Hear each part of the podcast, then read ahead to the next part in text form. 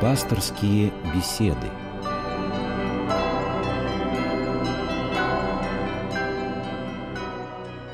Здравствуйте, дорогие радиослушатели! В эфире программа «Пасторские беседы». У микрофона Анатолий Круглов. Примерно два тысячелетия назад в водах священной реки Иордан Иоанн Предтеча крестил желающих очиститься людей.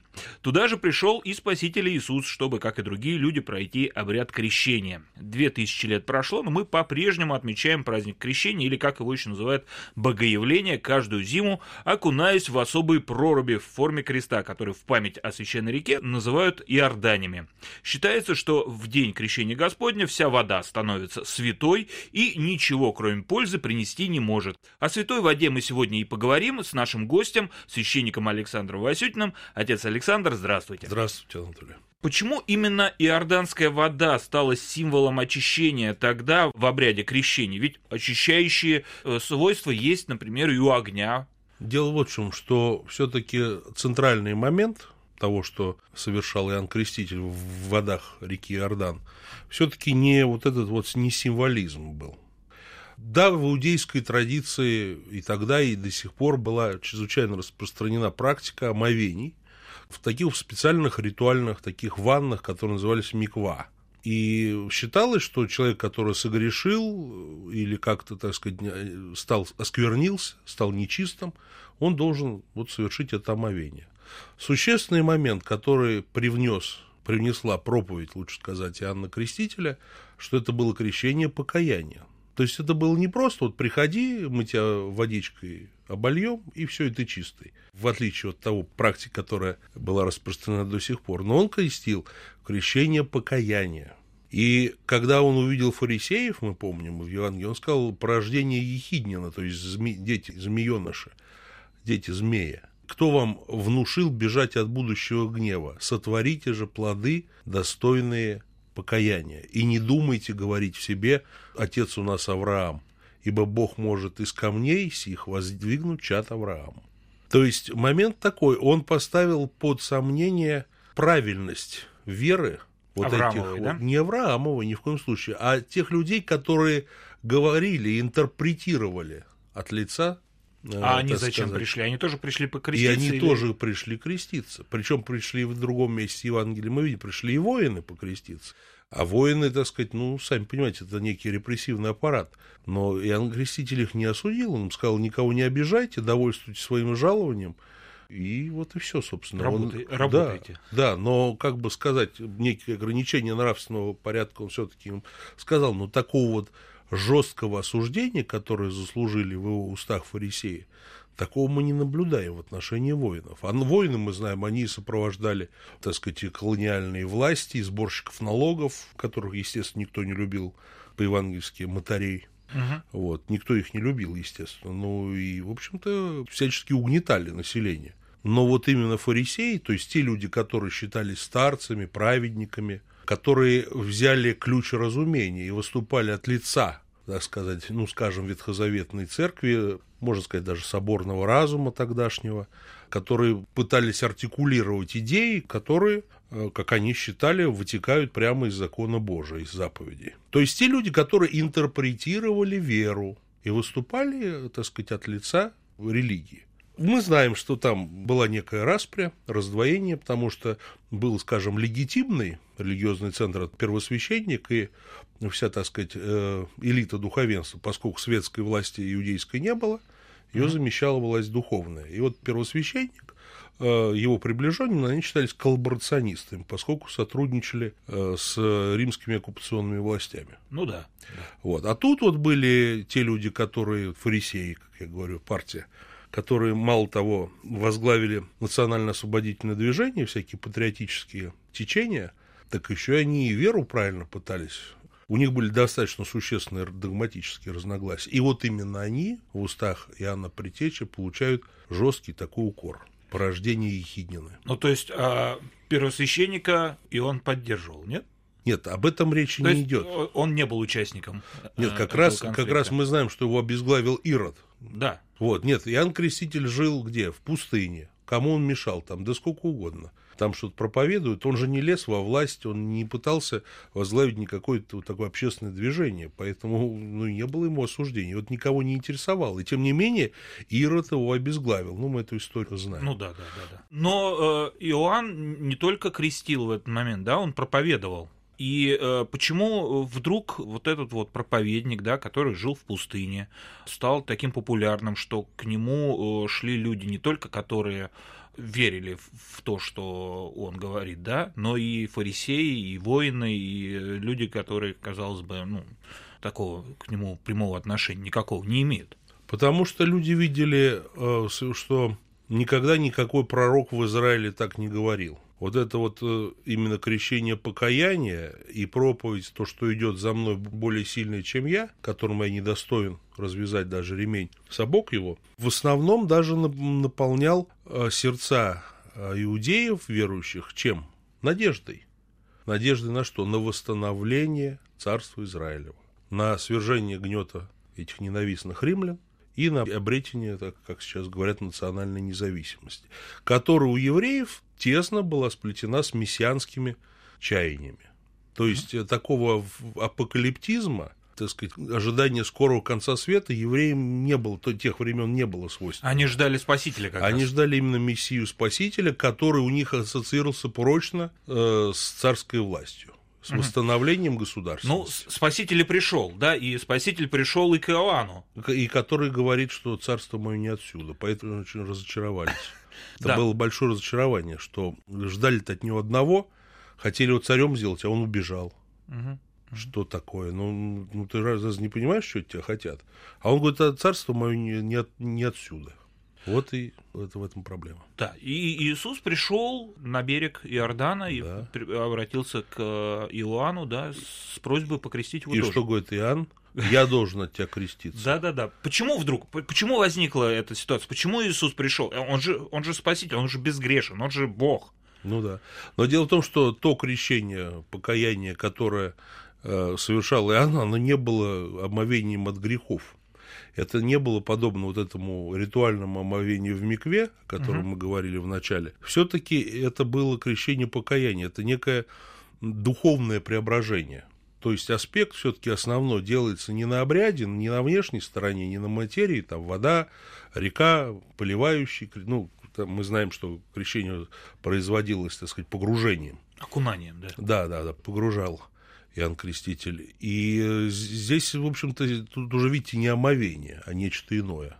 Ну вот вы говорите, что не было символизма, да? а ведь это символ, да, когда человек переходит из одной среды в другую, да? Я, я сказал, что он, он... все-таки не, не был центральным, вот да, этот символизм. Да, но, но символизма там полно. Безусловно. Даже в нашем крещении, когда мы крестим, э, погружаем младенца в купель, это что? Это символ смерти Христа, угу. сошествия в ад. А потом, когда вынимаем, это уже воскресенье. То есть символизм есть, но он не является центральной вещью. То есть он, ну, скажем даже так, он не столь интересен, сколько духовный вот этот вот мистический аспект, который, к сожалению, чаще всего остается, увы, вне поля зрения и вне сферы интересов на большинства людей. Ну, люди просто, просто они ждут волшебства всегда. К сожалению. Да, ну, не все, чуда, не да. все, но чаще всего приходится сталкиваться именно с этим. Опять-таки, ну, к сожалению. Итак, Иисус пришел к Иоанну и попросил его э, крестить его. Да, и на его, в ответ на его возражение он говорит, оставь ныне, ибо так надлежит нам исполнить всякую правду. Согласно, опять-таки, каким-то толкованиям, которые имеются на этот счет, Христос омывался не от грехов, конечно, которых у него не было, и не от какой-то лукавой совести, в которой мы, люди, постоянно должны кается, священник каждую совершая литургию, он молится о себе самом, эта молитва мало кому известна, поскольку это частный характер она имеет, священник про себя читает. Там есть «избави меня от совести лукавая», то есть вот эта лукавая совесть есть в каждом человеке, но и не было во Христе. Но почему он крестится, Христос я имею в виду? Потому что так, таким образом он дает начало, э, он эту проповедь воспринимает, он уже, как бы сказать, входит в фазу исполнения того пророчества, которое Иоанн изрекал, что вот пришел, и вот происходит вот это чудо, э, видение духа, как голубя. И да, свидетельство. праздник называется Богоявление. да? Богоявление, но дело в том, что Богоявление все-таки скорее относится к Рождеству. Раньше эти праздники не разделялись, и Бог явился во плоти, слова апостола Павла, это имеет отношение к Рождеству. Мгм. Просто когда вот разделили во времена Иоанна Златоустова эти два Ну, праздника то есть это на заре христианства. да. Ну, четвертый век, да. Когда разделили э, эти два праздника, тогда, конечно, вот э, осталось Богоявление, которое больше к Рождеству подходит, осталось почему-то за крещение. Таким образом, эта проповедь Иоанна о том, что идет сильнейший меня, которому недостоин развязать ремень сапог его, она уже вот исполнилась таким образом. Вот это и есть, в общем-то, исполнение всякой правды. Было пророчество, вот приходит Христос, Ягнец Божий, говорит, в земли, берущий на себя грех мира, он крестится от него, и когда выходит, вот Дух Божий свидетельствует, что сей есть Сын мой возлюбленный, э, на нем мое благоволение. А когда же появилось вот это понятие святой воды, да? Вот, э, потому что я так понимаю, что до э, момента крещения э, Христа такого понятия не было ни в христианстве. ни- Нет. Но вот э, я читал, что уже во втором веке нашей эры папа Александр I уже вводит в употребление освящение домов э, святой водой, да, и, и Иоанн Златоуст тоже писал, что э, в полночь на этот праздник все, начерпав воды, приносят ее домой, хранят ее целый год, так как сегодня освящены водой, и происходит явное знамение, Качество этой воды не портится с течением времени, напротив, начерпанная вода остается неиспорченной и свежей целый год, а то и два, и три, да, то есть вот уже слова о святой воде, да, о святой крещенской воде. Почему вдруг вот возникла она, святая вода, и э, как она попала в церковные обряды уже?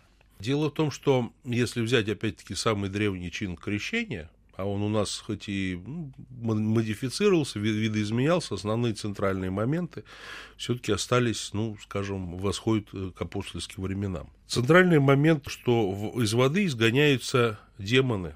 Священник, ну и с, ним, соответственно, вся община молится, чтобы не утаился в воде сей демон темный, э, чтобы не сошел скрещающимся дух лукавый.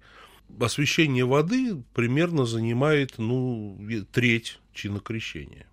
Почему так важно? И, в общем-то, собственно говоря, практически те же самые молитвы читаются и в праздник Богоявления на Великом освящении, водоосвящении. Почему это так важно? Потому что вода сия носит в себе признаки не просто какой-то трансформированной материи, упаси бог.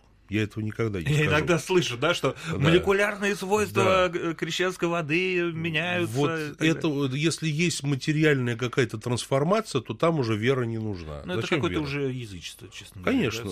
да. Нет, ну а зачем верить в то, что и так э, научно Ну да, да. можно подтвердить? Вот какие-то мо- молекулы поменяли свойства, атомы выстроились в совершенно другом каком-то порядке. И что? А зачем вера тут нужна? Ну, тогда у нас все и научно, и естественно. Тогда это наука уже, а не вера. Тогда живому Богу здесь нет места. Если есть вот эта материальная трансформация, нет. Э, Эта вода должна, как мы молимся опять-таки на Великом Освящении, э, чтобы вода сия была приводящей в жизнь вечную. То есть молитва церкви э, направлена на то, чтобы вода эта была, во-первых, очищена от всякого от всякой, ну, мы знаем, что материальные объекты могут подвергаться осквернению, так сказать, как-то быть связаны э, с демоническим воздействием, это известно, об этом даже нет смысла долго говорить. Во-первых, происходит изгнание э, молитвы, чтобы не утаилась никакая злая сила здесь, и потом уже положительный аспект, наоборот, чтобы Дух Божий э, сделал воду освящения, воду исцеления, то есть здесь, в этой воде, церковь видит ну, помощь определенного рода, которая для, в наших, опять-таки, человеческих нуждах нам потребна. Вот, например, ну, больные люди какие-то там. Вот чтобы они, веруя в Бога, с молитвой употребляли эту воду, и, опять-таки, вот именно по вере это исцелялись. Не как материальный артефакт, который действует неизбирательно на всех, как таблетка, а что люди, те, которые по вере будут эту воду вкушать и помощи ждать не от воды, а от Господа Бога. А вот можно уточнить, э, освещение воды, оно происходит, э, грубо говоря, только в крещении и на весь год, или, в принципе, в любой день недели священник может провести обряд водоосвящения и превратить ее в Это происходит регулярно в наших храмах. Единственное время, когда устав запрещает водос... малое освещение воды, мы сейчас говорим... А это называется малое освящение? Малое, да, а великое происходит угу. только раз в год, вот на День Крещения. Вот, а малое освящение воды можно всегда, кроме вот единственный период, когда уставом это возбраняется, это период с Рождества до Крещения. А вы можете пояснить, каким образом происходит, ну, то есть не процитировать этот обряд, да, а ну, в общих чертах рассказать, что происходит вот в, в момент обряда водоосвящения? Вы имеете в виду, каким образом совершается освещение да, воды? Да, да, да, да, да. А, если опять-таки возьмем внешний аспект, это чтение молитвы на водоосвящение и погружение креста. Угу. Вот, причем приходилось нередко сталкиваться с такой ситуацией, когда люди подходили и говорили, а у вас крест серебряный, нет деревянный или там нет латунный а зачем же вы тогда этим крестом освещаете Вот Там же не будет правильное сочетание ионов серебра. То есть люди вот думают, что погружение вот этого серебряного предмета, любого, там можно палку, можно кулончик, цепочку или крест, без разницы. То есть оно должно... И, в общем, весь смысл... Можно еще, да, этот полтинничек да, советский. И получается, весь смысл церковного водосвятия это вот какое-то, так сказать, достижение Но это то, о чем мы вот говорили, ионов. да, что вот с заряженными ионами серебра. К сожалению. Но, к сожалению, это довольно-таки часто встречается. Ну, потому что люди хотят все-таки объяснения. Вот. Да? А объяснение может быть только в вере. Если я верую, что Бог может через эту воду, через любой материальный объект угу. сотворить чудо. Вот, допустим, чудотворные иконы. Потенциально мы знаем, каждая икона чудотворная. Перед каждой иконой может нас Господь услышать и Матерь Божия, и святые угодники. Соответственно... Неважно, писанная она или Абсолютно точно, и... да, совершенно точно. Если эту мысль расширить дальше, то любой материальный объект может быть священным. То есть Бог может действовать. Вот, пожалуйста, Иоанн говорит, Бог из камней сих может воздвигнуть чат Аврааму из каких-то там негодных людей, как вот язычники считались негодными людьми. Ну, угу. как бы люди, которые вне плана Погаными. Божия. Да? У Паганус это и есть язычник ну, да, по да, латыни. Да. И раз получается, что Израиль потерял первенство, свою эстафету, если так можно выразиться, он утратил ее, это первенство. А вот та вот молодая э, маслина, которая была привита к старой лозе, как говорит апостол Павел, как раз она стала и таким вот и форпостом, и, ну, скажем, той средой, где церковь возросла и расширилась до тех пределов, которые она имеет сейчас. И в этой среде и происходило становление вот этой новой веры, этого молодого вина, который невозможно было влить в мехи ветхие, как говорится в Евангелии. Очень мне понравилось вот это вот. Я первый раз услышал вот эту цитату, да, о молодой э, маслине, который привит к старой лозе. Это мне, послание Мне кажется, Павла надо его как-нибудь вернуть в речи тоже будет обязательно. Мне очень, очень ну, нравится. Ты, язычник, не превозносись, потому что ты привит, он говорит. А ты, Израиль, тоже не превозносись над язычниками, потому что Израиль отпал. Угу. Ну, от, имелось в виду от веры. То есть церковь уже тогда, во времена Павла, себя ощущала новым Израилем, то есть который имеет, скажем, происхождение, берет свое начало в древнем Израиле, но тот Израиль, который остался, вот церковь вышла из него.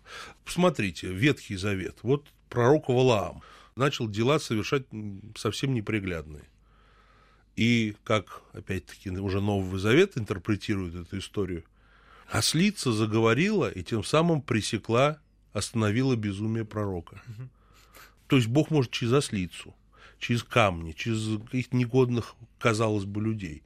Вот через все Бог может действовать. Поэтому Бог все во всем должен стать уже в И через воду жизни. он может действовать в том числе. Соответственно, да? через воду тоже. Если говорить о церковных обрядах, во многих ли обрядах применяется святая вода или только в крещении? Освящение э, любого предмета, освящение жилищ, машин, крестов совершается при помощи святой воды.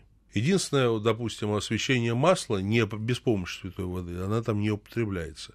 Освещение мира также без святой воды, так, только молитва. Я поэтому говорю, что центральный аспект, центральный аспект – это молитва. По молитве церкви Бог освещает, не мы освещаем, не священник. Священник это только внешние функции исполняет, но освещает это Бог. И здесь центральный момент – это молитва всей церкви вот э, прошел праздник э, Крещения Господня, и многие э, люди сходили на водоемы, окунулись в Иордане. Но вот если так вот посмотреть чуть-чуть назад, нужно ли как-то готовиться к тому, э, как праздновать Крещение Господне? Ну, прежде всего, хотелось бы призвать на будущее наших соотечественников э, ну, скажем, без фанатизма относиться вот к этим крещенским купаниям в холодной воде.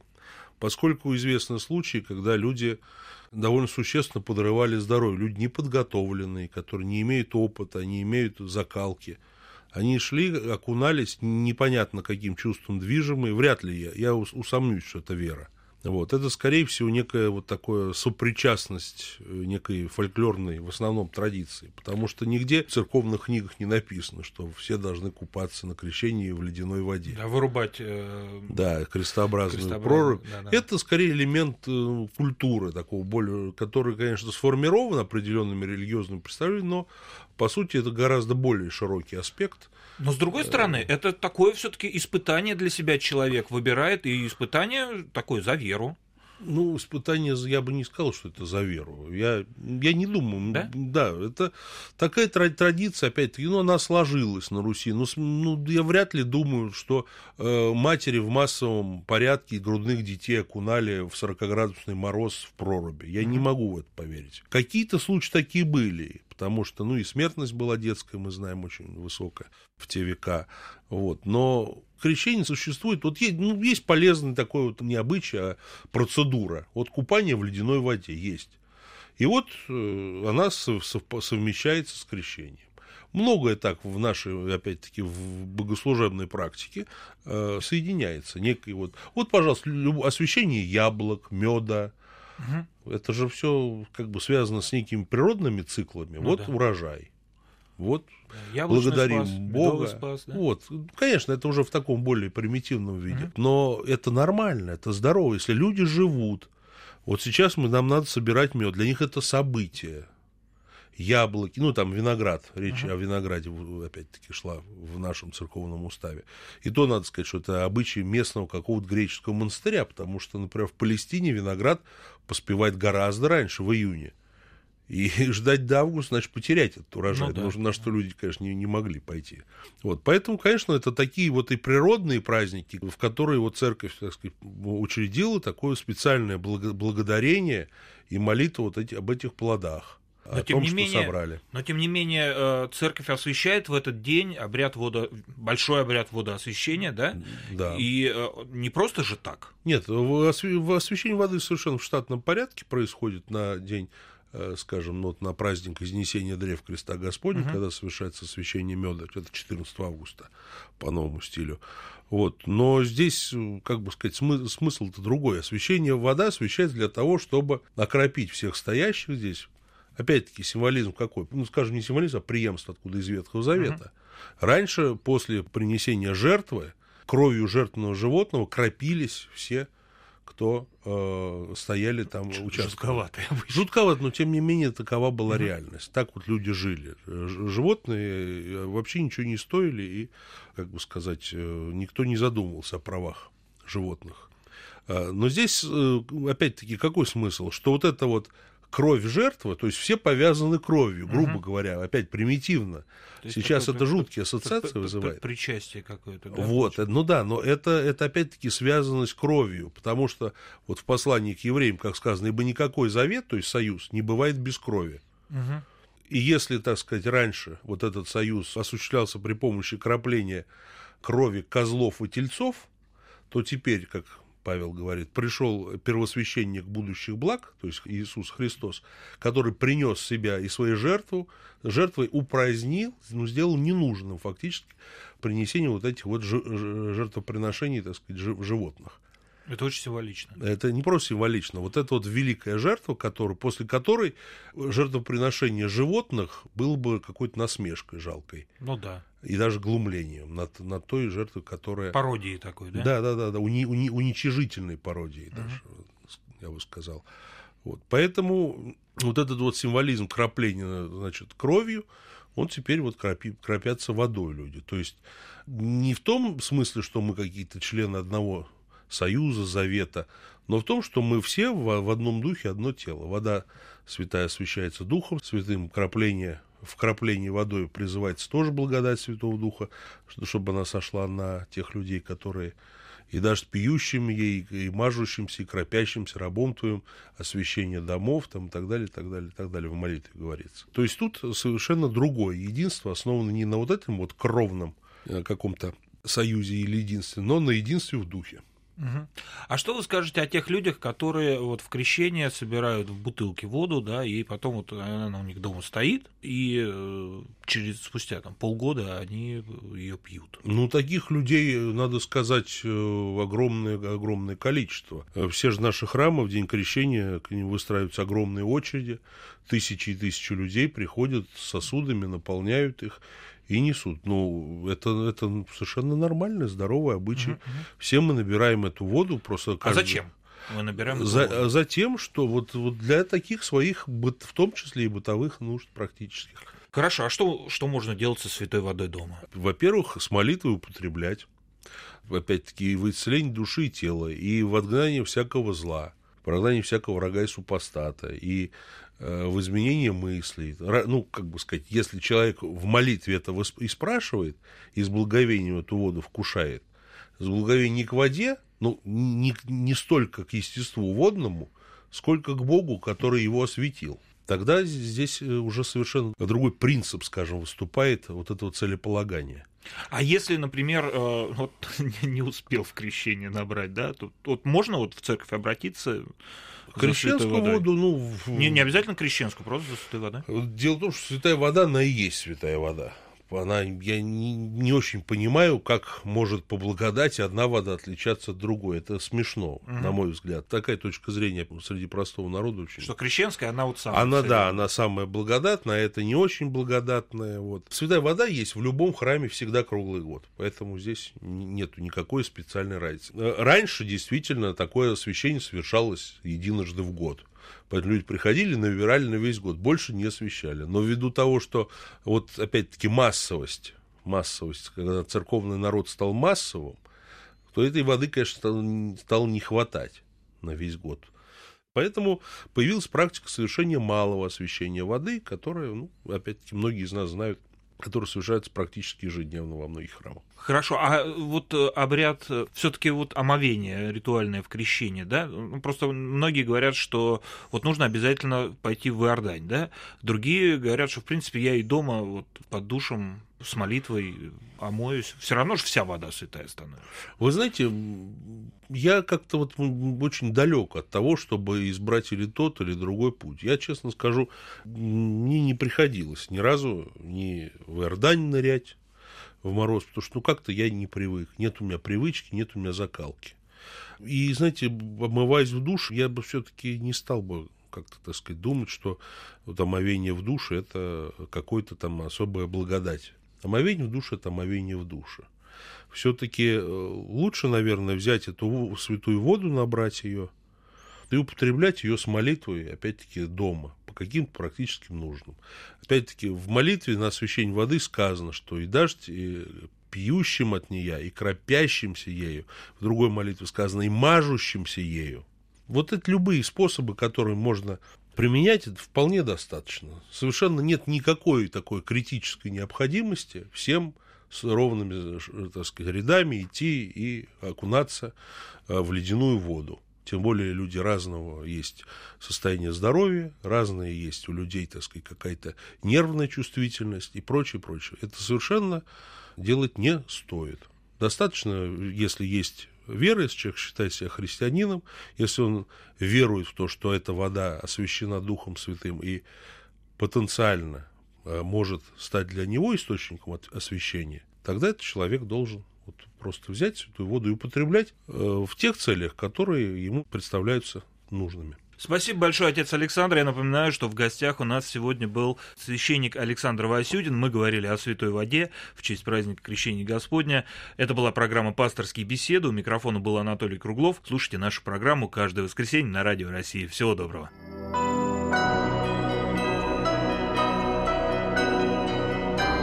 Вы слушали программу «Пасторские беседы» из цикла «Мир, человек, слово».